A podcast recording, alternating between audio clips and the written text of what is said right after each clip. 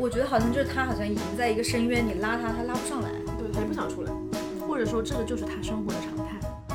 我们身边这种物理亲近的人看到的是视频，他看到的是照片，他看到的是静态的，我们看到的是动态的。更多的是我在探索，我在寻求一种平衡，寻求一种我想要未来生活的图景。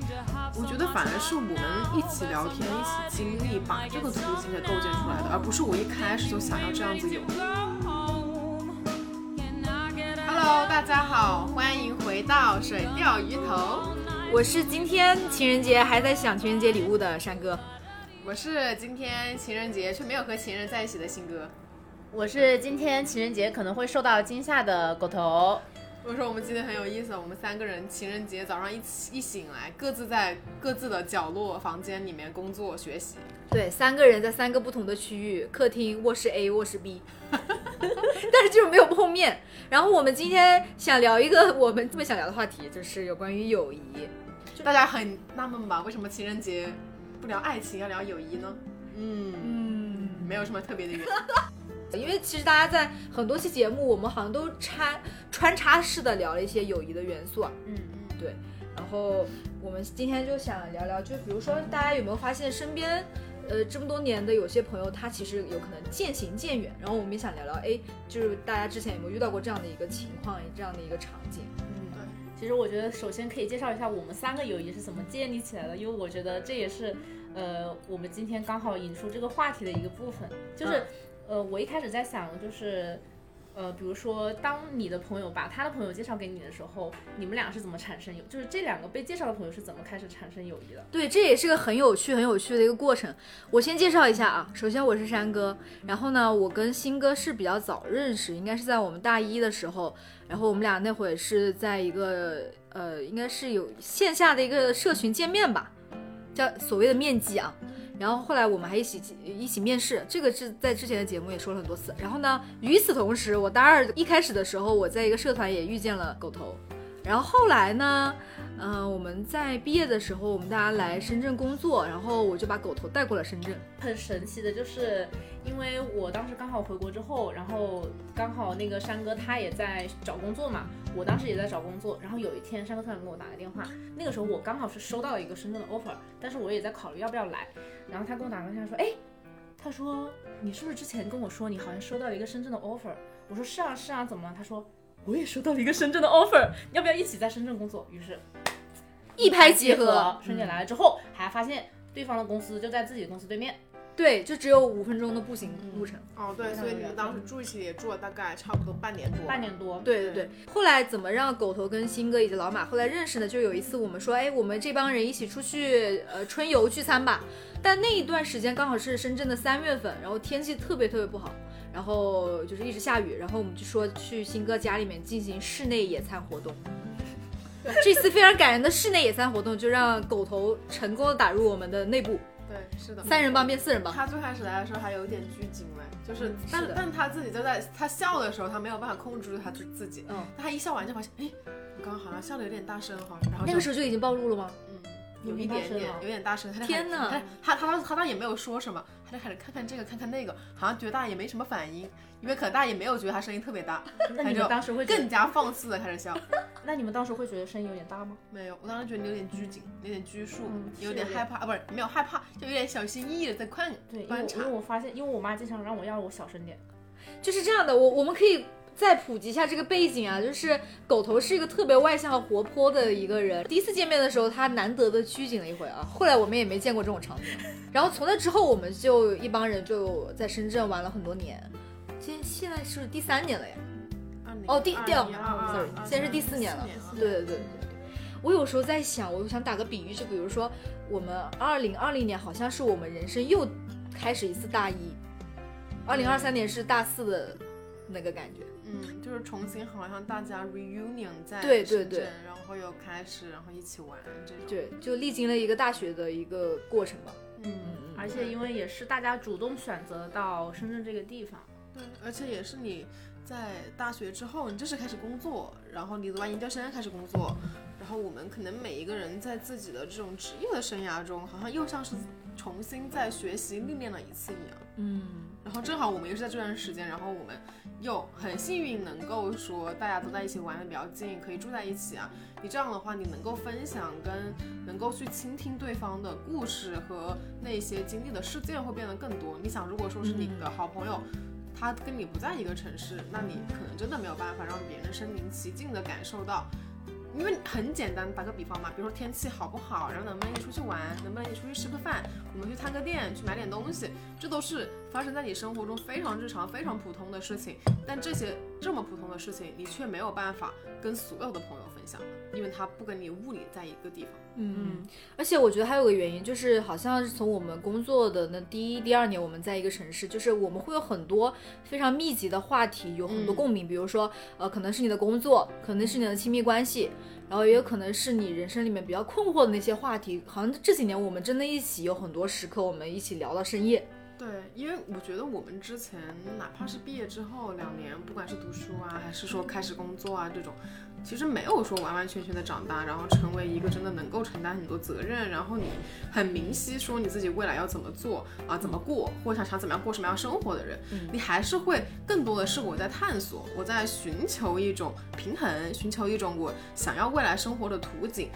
我觉得反而是我们一起聊天，一起经历，把这个途径给构建出来的，而不是我一开始就想要这样子有，就就是因为有。共同成长的经历吧，就是毕竟我们是共同跟对方一起在经历这个阶段。比如说很很简单的一个，就是工作这个事情，我觉得是很能够拉近人和人的之间的距离，因为我们都在同一个城市，去跟这个城市有一个非常深的链接。我们也知道在当下这个城市，我们正在经受什么样的压力，什么样的变化，这些是只有我们在这个城市当中的人才能感受到的。所以这种。物理上面的这种亲近也其实是一种造就我们现在这么亲近的一种因素，所以很多时候其实我个人是会更加的把一些倾诉欲放在我跟自己物理上面更亲近的人去说，就是比如说我今天就像呃刚才新哥说了今天天气怎么样，因为深圳的天气当然跟北京的天气是完全不一样了，所以我们相当于有一些特定的话题，我只能跟我特定的这一部分的朋友去说。这就是我们主动可能会想要说去，呃，有一个倾诉欲的这样一个因素。刚刚还在想，就是好像这几年我们都是慢慢见证大家有男朋友的这个过程。嗯，对啊，这是件很神奇的事情，真的很神奇。因为其实好像就我跟新哥还有老马，我们都在大学里面没有谈过恋爱。对，然后我们是相当于在深圳，然后大家互相见证了这个过程。所以，我刚我觉得刚刚你们说物理空间上距离的相近，以及可能有一些话题的契合、话题的共鸣，再加上嗯很多经历我们是重叠在一起，所以会让我觉得成年之后的友谊要靠这三个因素才能好好的维持在一起。嗯，所以我就觉得，就是比如说你们会不会觉得以前像初中、高中小学有一些朋友好像确实就慢慢疏远了？对，因为有一些其实你也不是说你主动选择不想跟他再继续下去友谊，是像我们刚刚提到很多次的，就是你的物理上的这个空间的距离，让你们两个人没有办法说那么频繁的见面，然后你平常的沟通啊，然后很多方面每个人可能在忙自己的事情，你的联系也变得不那么多了，久而久之可能就真的了解呀，然后对于对方近况的把握度也很少了。有些时候，我不知道你们有没有这种体验，就是可能跟真的是很久不联系的之前的朋友联系，你会感觉，原来我没有跟他更新的自己的近况已经那么多了。对对，是的，是的。然后你会有时候发现，他了解你的途径很多是通过你自己的朋友圈，比如说他说，哎，我看你前几个月朋友圈，你是不是去哪个地方玩了？然后你那天发朋友圈发了好多很有意思的视频，然后你最近是不是在忙什么什么东西？就。朋友圈反而成为这些朋友跟你联系的一个很重要的信息渠道。嗯，对，就是反正我跟我一些之前的朋友沟通，很多时候其实都是在朋友圈，因为有时候比如说他可能找不到一个特定的，嗯，这种机会或者说话题跟你一下子。带入到那个私聊的语境当中，但是呢，他比如说通过你的朋友圈，他会找到一些，哎，是不是我今天也做的这个事情，然后顺便就跟你带入一些话题。但是我觉得刚才聊的这些，就是可能因为物理上的因素导，可能导致一些我们跟之前的朋友没有办法那么频繁的进行一些线下的活动。但是有时候我又会觉得，其实有时候是因为距离，我们可能才让这种思念保留下来了。就是我也会经常，因为我有一个就是相当于也是。发小吧，然后到现在为止玩的非常好的一个朋友，我们一起就是在美国那度过了一段很美好的硕士的时光。虽然说现在在不同的城市，但是我们经常就是会通过一些照片去回忆之前的一些事情，然后也在这种回忆当中去跟进彼此现在的生活。然后我会觉得这其实也是一个很美妙的过程。虽然说我现在跟你不在同一个城市，但是因为我们曾经有过很美好的回忆和经历，然后现在我们又有共同的一些就是理想和目标，才让我们现在有更多的话题可以聊。很多时候可能有时候就像一个词，就是有一个句话就是距离产生美，因为虽然两个人都有不同的步伐吧，就是但是都是在相互的陪伴跟进就成长。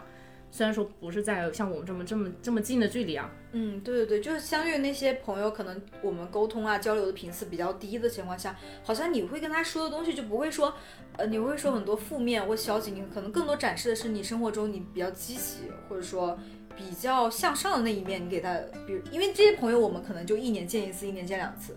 嗯嗯，所以其实能够沟通的那些东西都是高浓度的。集中式的一些话题，对，所以反而会比较，就是怎么说呢？你跟他沟通的时候，反而就更集中于是某几个话题，很多时候也反而也可以碰撞出更多的一些想法。嗯，就是因为平常聊天的次数跟频率实在是太低了，然后导致可能也许你每次见面的时候，你会不得不你要去花比较长的时间来把你之前可能半年呢，或者说一年的事情把它讲完。其实这个时候。你肯定是没有办法真的把那么多那么多的事情讲完了。你提炼的一定是像你刚刚说，是精华，是重点。但是我不认为那个重点和精华其实能够反映我这一年，或者说能够告诉他我为什么变了，或者说我哪个地方的想法发生了改变。我告诉他的是一个结果，嗯，就是我我只能跟你说啊，我现在我的想法已经到这了，然后我未来想干什么。其实这个东西只是说我们。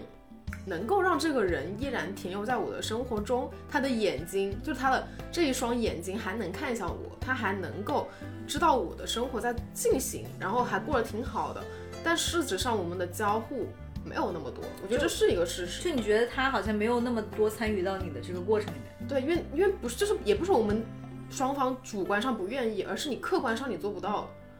你不可能把。一个完完全全的非常宏大的一个，也发生在你自己身上的一个故事，可能不说宏大吧，就是它也许是有故事线的，它也许是去年的几月份发生过一次这样的事情，然后今年可能啊一月的时候可能又有一个新的跟进，一个怎么样的一个新的情况，但你不可能连着去年或者前年的事情把这个人啊，然后这个事情全部都说一遍，这对于你的沟通上来讲，这个是肯定是做不到的嘛，就有一点像，就是有点像。我们身边这种物理亲近的人看到是视频，他看到是照片，他看到是静态的，我们看到是动态的，然后他看到都是一些时间节点的一些瞬间，但我们可以看到全过程，对，所以就是会形成一个很鲜明的对比，对，就比如说他可能需要基于他对你很了解，或者基于想象，然后能够把你前后的两个片段或两个瞬间串起来。但是你身边实时跟你进行沟通跟交流的这些朋友，他是知道你为什么一步一步会变成这个样子的。其实，逐渐我会认为，那样的瞬间那样的定格，相对比较而言，逐渐的就还是会丧失一些生动吧，或者说一些更加深入的了解。我认为，很多敏感的人其实心里是知道的，只是大家未见得说我一定要把这个事情拿出来说，因为我已经接受了。我们不可能是彼此身边那一个最好的朋友的可能性了。我我觉得好像对于像这种我们见面频次不是很高的朋友，我觉得在那个场景下，我跟他聊天跟像我们这样朋友的聊天的那个感觉，我自己都会有区分的。内容也不一样，topic 对对，然后你自己对这场对话的期待也不一样。对对，但我会觉得就是，嗯，就是我们现在这个社会，就是人与人见面或者有这种聚会的契机。还是有这个意义所在的，就比如说我们有时候会节假日啊，比如说春节的时候见见一下以前的发小，以前的这些老朋友们，然后跟他们去聊这一年大概我的一个感受啊什么的。虽然我讲实话，我不会聊得很深，那肯定对，但我就觉得好像是不是就是说，哎，跟他们重新有一些联系，我觉得心里面不会那么失落。你会不会觉得其实因为你也想，就是你也很想了解他们的近况，但是你想了解的那些近况，其实就是我们刚才说的那些照片而已。所以，我有时候就我们刚刚就讲嘛，这些可能说是因为随着时间，然后不是说我们主观上，然后说希望这个友谊逐渐就淡去了嘛。然后，当然还有一些肯定就是说我们主观上的，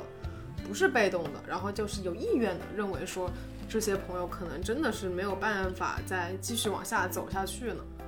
说到这儿了，我分享一个我之前的一个身边的事情啊，就是这个呃是我一个同性朋友，然后他是我高中，然后可能玩到，嗯，就去年我们其实还有在联系，但是他去年他身边有一个伴侣，然后他伴侣可能是就是属于那种经常会做违法的事情，对我们在这里不提倡啊。然后呢，就是这样的事情发生之后，我们身边的朋友可能就会暗示或提醒他，哎，你是不是要冷静一点？你是不是要想想这个人对你真的未来会有帮助和意义嘛？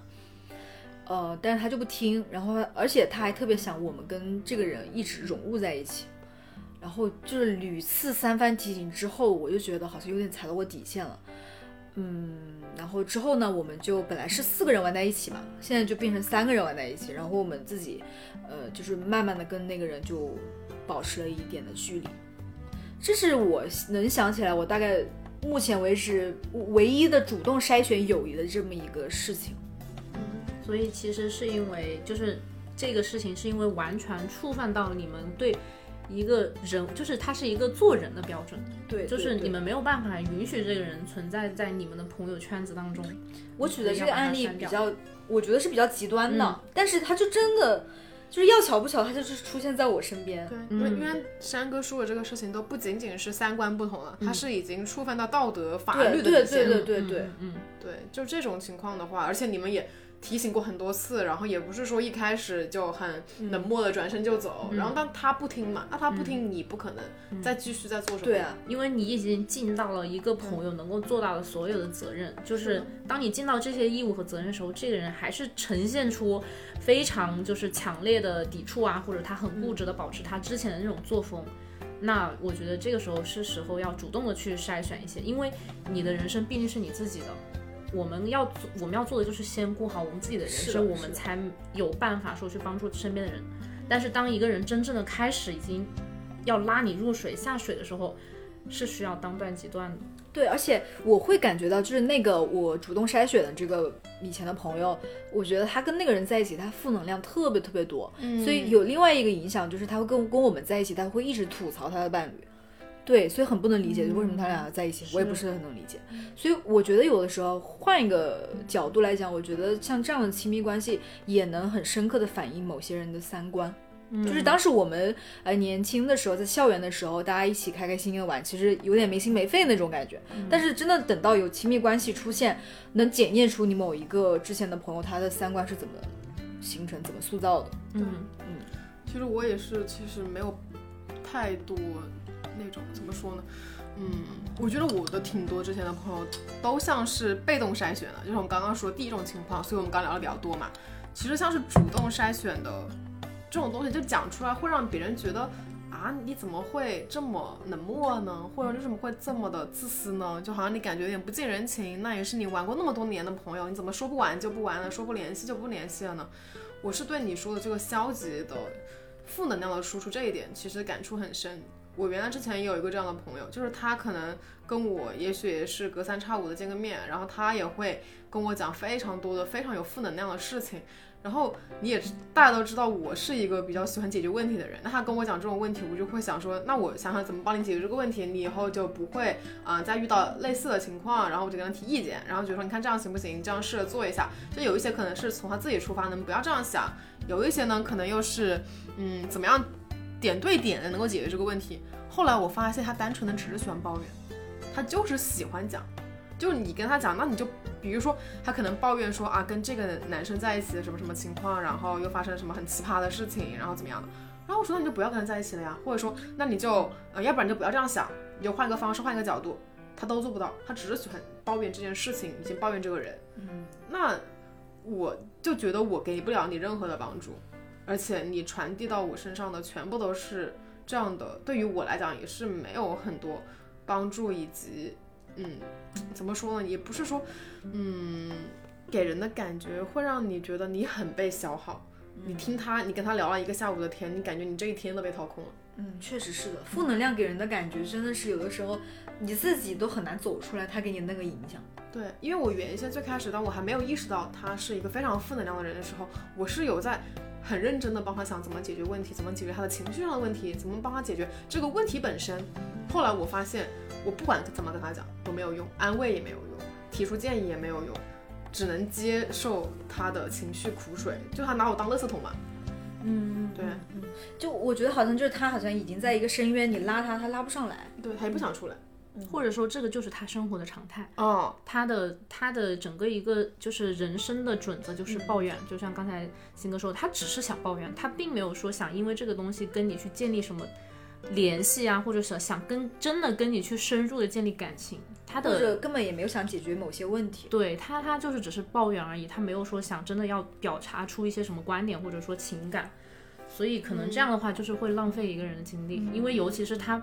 每天都跟你说这样的事情的时候，对就我我觉得我们在这里说的并不是说我们不能接受朋友之间跟你倾诉吐苦水，但是很多时候你会发现有些人他他除了给你一些情绪上的宣泄、情绪上的影响，他没有想着说自己走出某一个泥潭，那这样对你来讲很消耗。这样没有原动力，而且你跟他讲什么没有用。嗯，是的，而不是说你跟他讲什么，他有在哎有在听你的，或者说有在他自己接受一些积极的反馈，他有在改变，没有，你看不到一点。或者说他其实这种这种方式的友谊其实就是单向的输出，他没有一个跟你去建立互动的一个这种情境，就相当于是我是我是那个被动被输入的人，所以我会非常疲惫，因为在这段关系当中，我跟你。之间是没有任何的平等上面的输出的，只是你单方面对我输出，而我在你这里没有获得任何一个，比如说我，比如说我可以给你吐槽这个事情吗？没有，他可能也没有办法或者有能力去帮你解决一些问题，也可能很难给你带上对一些精神和情感上面的支撑，因为他自己本身是一个这样的人。因为你会觉得他已经承受了很多了，我还跟他讲我的困惑、我的困难，那就更加不可能了。就好像他好像把你当成了一个树洞，永久性的一个树洞。嗯，像你们刚才讲的这些，就是你们可能会主动筛选一些友谊，而我是一个就在正好在前两天，我正在经历一个我是那个被主动 筛选出来的那个人，被筛选掉被筛选掉的那个人。然后这个这个事情呢，当然我也没有说，就是这个事情一定会让我觉得很，呃，很有什么样的情绪，但更多的是一种无力感嘛，就是因为，嗯，有一些朋友，我不知道你们会不会有啊，就是他对于，呃，朋友之间的这种回应，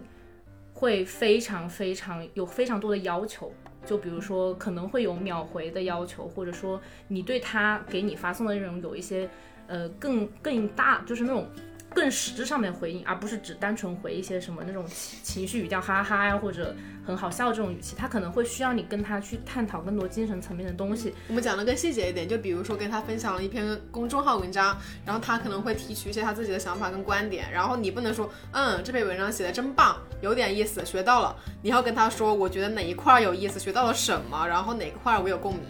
嗯，没错，然后大概就是类似于这种的，然后呃，然后呃，关键是我这个朋友呢，他正好就是有这么这么多关于回应上面要求，而我跟他又不在同一个城市，就是我们之间已经可能没有那么多他能够看到我的视频和我能看到他视频的那些时间了，我们能够看到的都是一些画面，所以很多时候当他要求你对他的视频做出评论的时候，其实我是没有办法的，因为我没有办法，我只能看到一个画面。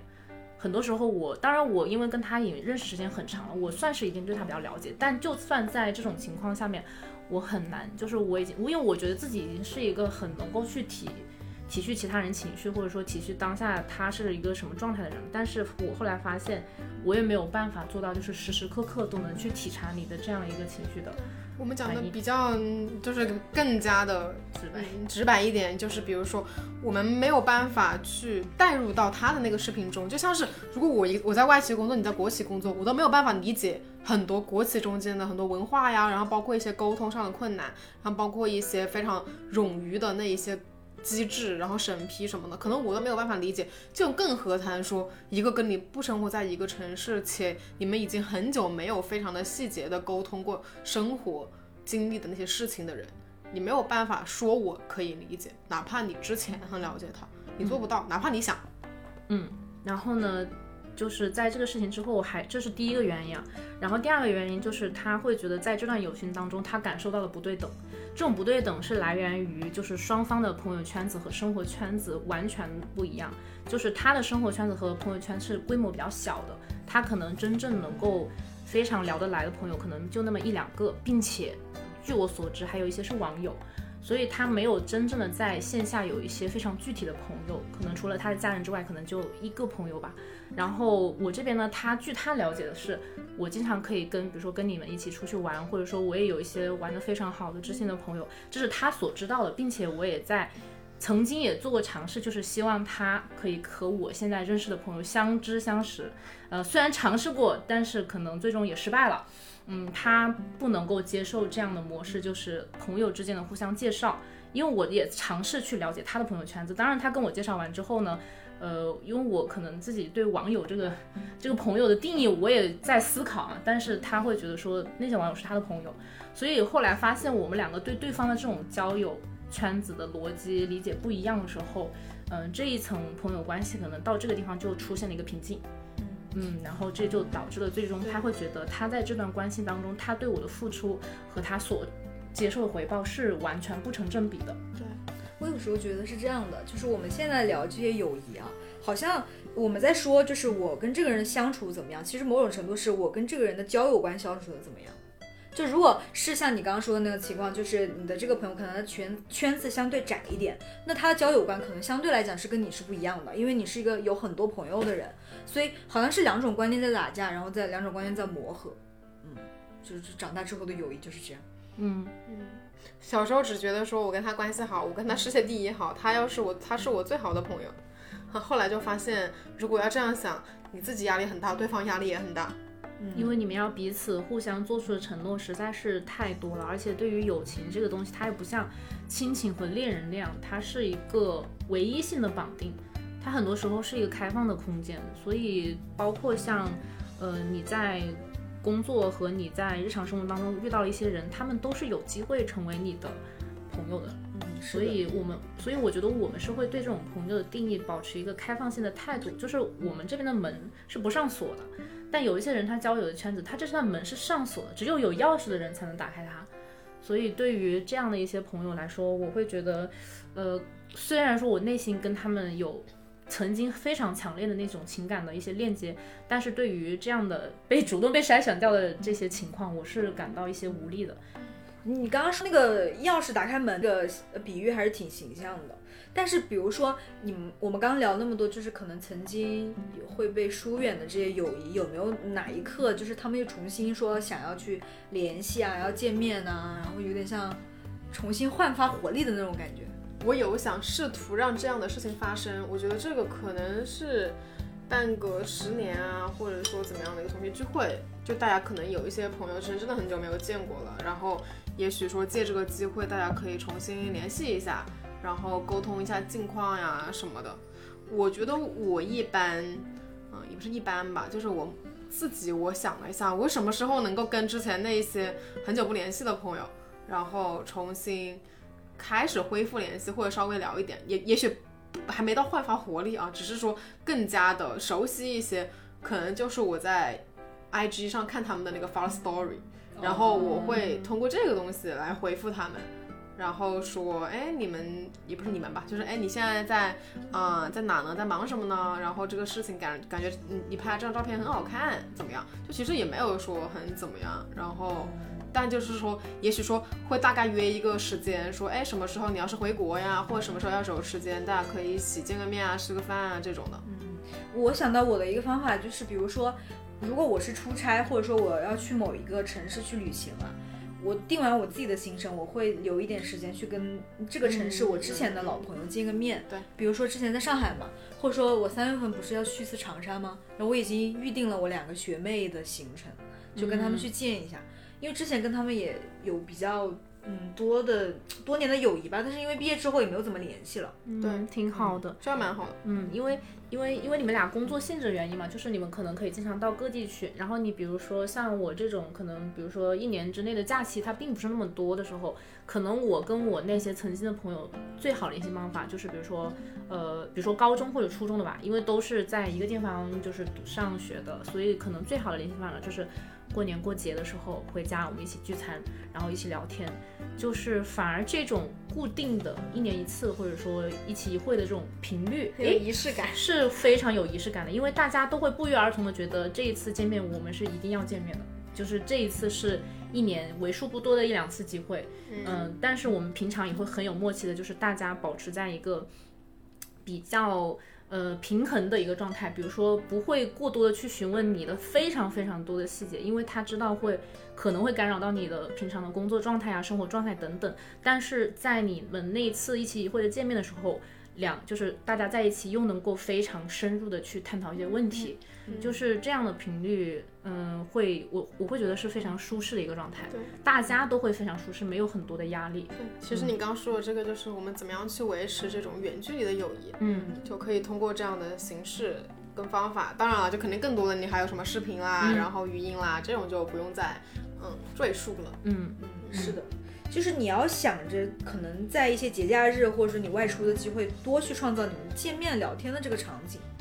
其实我在想，其实还有一个方法，其实也是应该是我们都会在用的，就是会跟那一些平常不怎么见面的这一些远距离的朋友们，然后跟他们去发更多的特定的话题的，不管是文章啦、视频啦，还是链接啦这种类似的东西。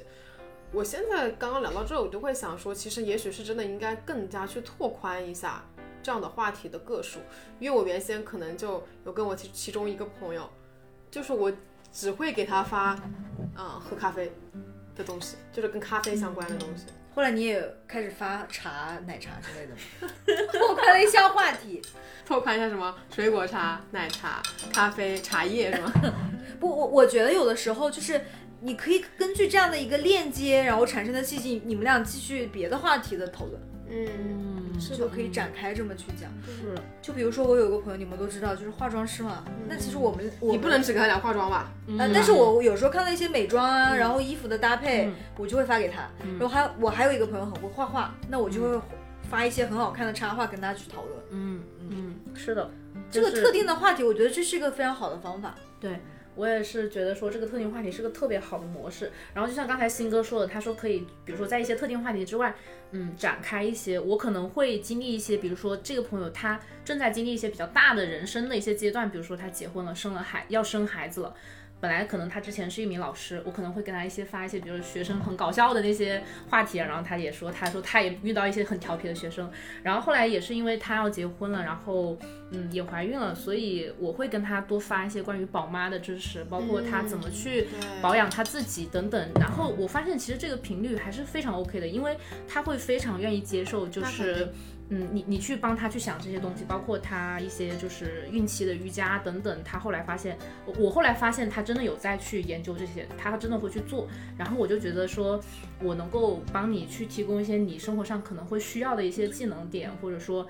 你可能会需要的一些信息，我非常开心。然后他也会说，哎，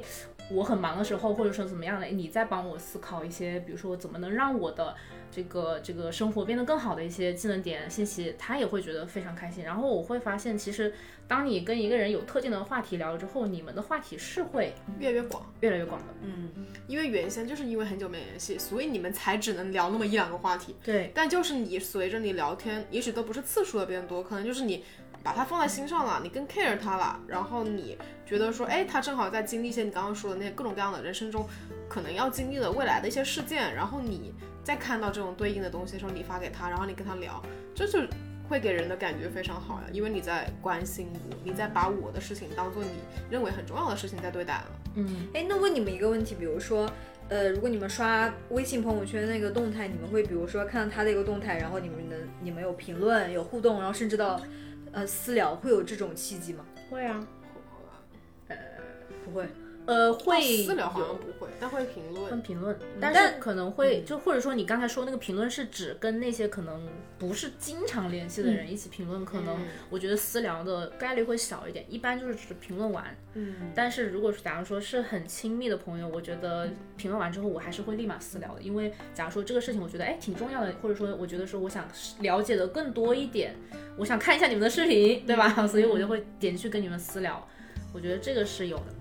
我觉得有的时候好像现在不是有一个词还挺流行，叫浅社交。嗯那么我们刚刚对于这种远距离的朋友的一种讨论啊，或者说交流，我觉得挺像浅社交的一种维护模式。嗯嗯嗯，这个浅社交的定义就是就是可能不是说你有非常高频次的聊天，也没有办法立刻聊得很走心，但是我们又有这样的一个需求，在每年一些节假日啊，然后有这种仪式感的见面。嗯对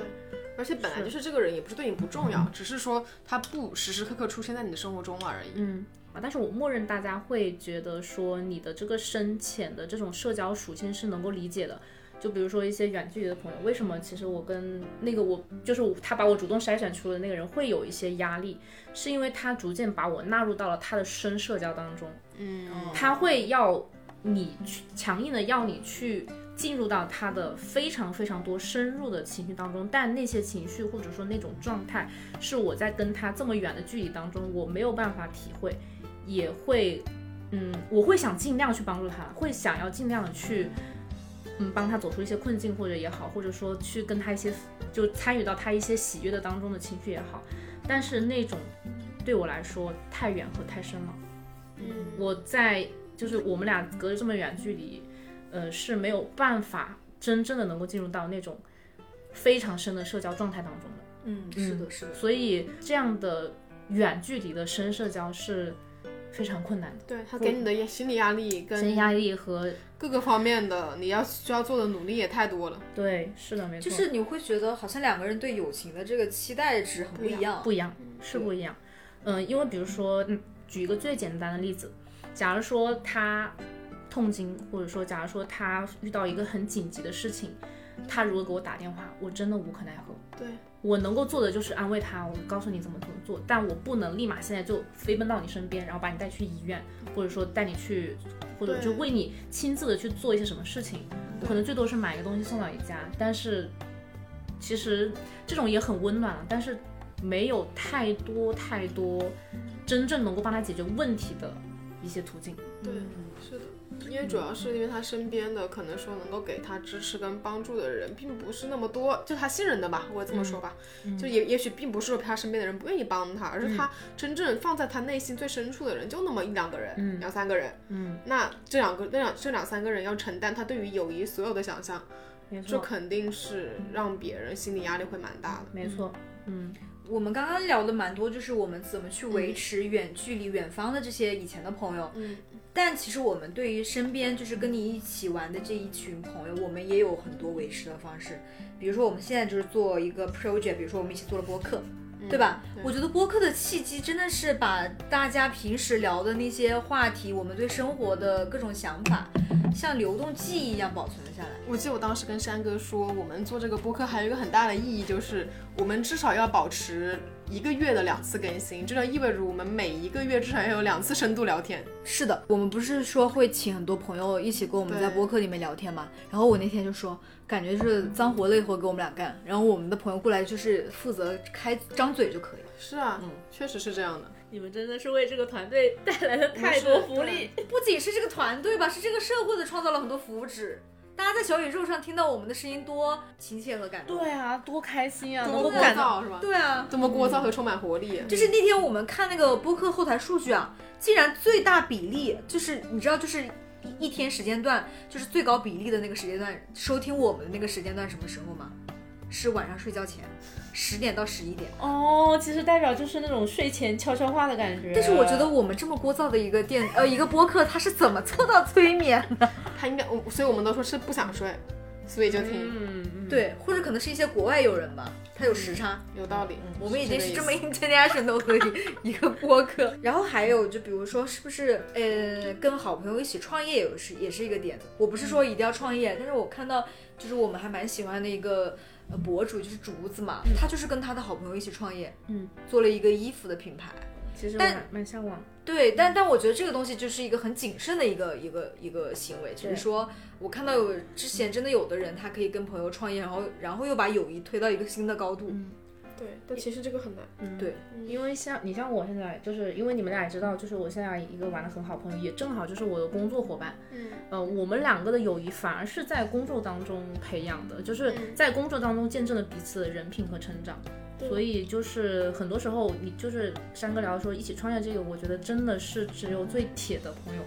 才能够一起创业。因为你才敢相信，才敢相信。他对对，但其实我们就是就等于说一个硬币有正一个硬币有正反面，你有时候会想。当你跟朋友在创业的时候，你们的那个利益其实很多是共同的，嗯但在利益深度绑定的时候，你们有可能会出现分歧，是的这是另外一个很多好朋友不敢一起创业的一个原因。那很多好朋友他不敢住一起呢，那更别说一起创业了。哦，对对对，是，是的呀，是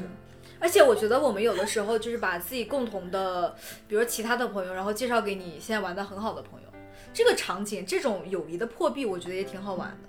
对，就虽然说你没有办法跟啊、你好朋友的朋友真的形成好朋友的关系，但是偶尔见一见，然后大家一起玩一玩，然后互相都是。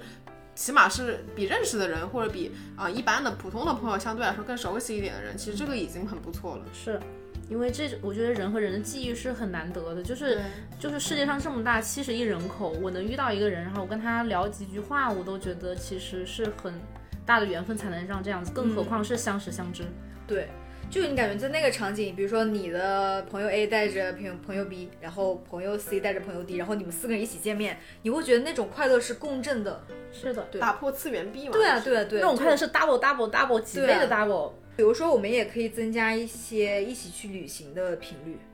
像我们可能未来可能要一起去出国玩嘛。是的，所以就是这种这种深度的，因为像旅行啊、创业啊，包括一起做 project，其实是一种深度交流的方式，它真的是一种深友谊来的，深社交。对，对是的，因为你出去旅游，你会看到很多这个人非常真实的反应，因为那是在异国他乡的，然后这个所有发生的事情都是没有任何预料的，然后也是很有可能完完全全，嗯，在当下你可能束手无策，或者说其实这个事情也可大可小，也没有说那么重要，但就是看一个人的反应跟一个人的态度嘛，就其实这样而已。好呀，那我们这一期节目就录到这里。然后我们其实每一期节目都在说，可能或多或少吧，都会涉及到一些跟友谊啊，然后跟关系啊相关的一些话题。那么这一次我们可能就聊了一下，其实我们还觉得有一些微妙，然后本来也有一点不太敢提起的一个话题，因为这些远去的朋友，或者说在我们生活中忽远忽近的朋友们，他们其实也是我们的人生中非常重要的组成部分。嗯，对，我觉得就是我们的心里面可能有一个小小的空地，其实是给到这些远方、远距离的朋友。然后，呃，我就觉得如果大家对这个话题有共鸣，然后有自己的想法，也欢迎大家可以在留言区跟我们去进行互动。好呀，好呀，那我们就这一期到这里，跟大家说再见，拜拜，拜，下次见，拜拜。